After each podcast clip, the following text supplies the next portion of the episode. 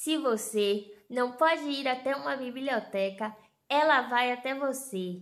Esta é a primeira edição do nosso LiteraCast. Com a poesia O Meu Pomar, da escritora Cecília Meirelles, do livro Criança Meu Amor. Se eu tivesse um pomar, um pequeno pomar que fosse, não lhe poria grades à roda, como os outros proprietários. Não podia guardá-lo um desses cães enormes, rancorosos, que andam sempre rondando os pomares.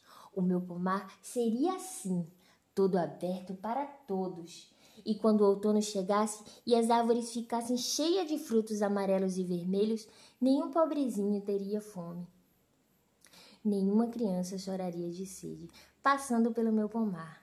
E no inverno ainda haveria lá onde alguém se abrigasse, quando chovesse muito ou fizesse muito frio.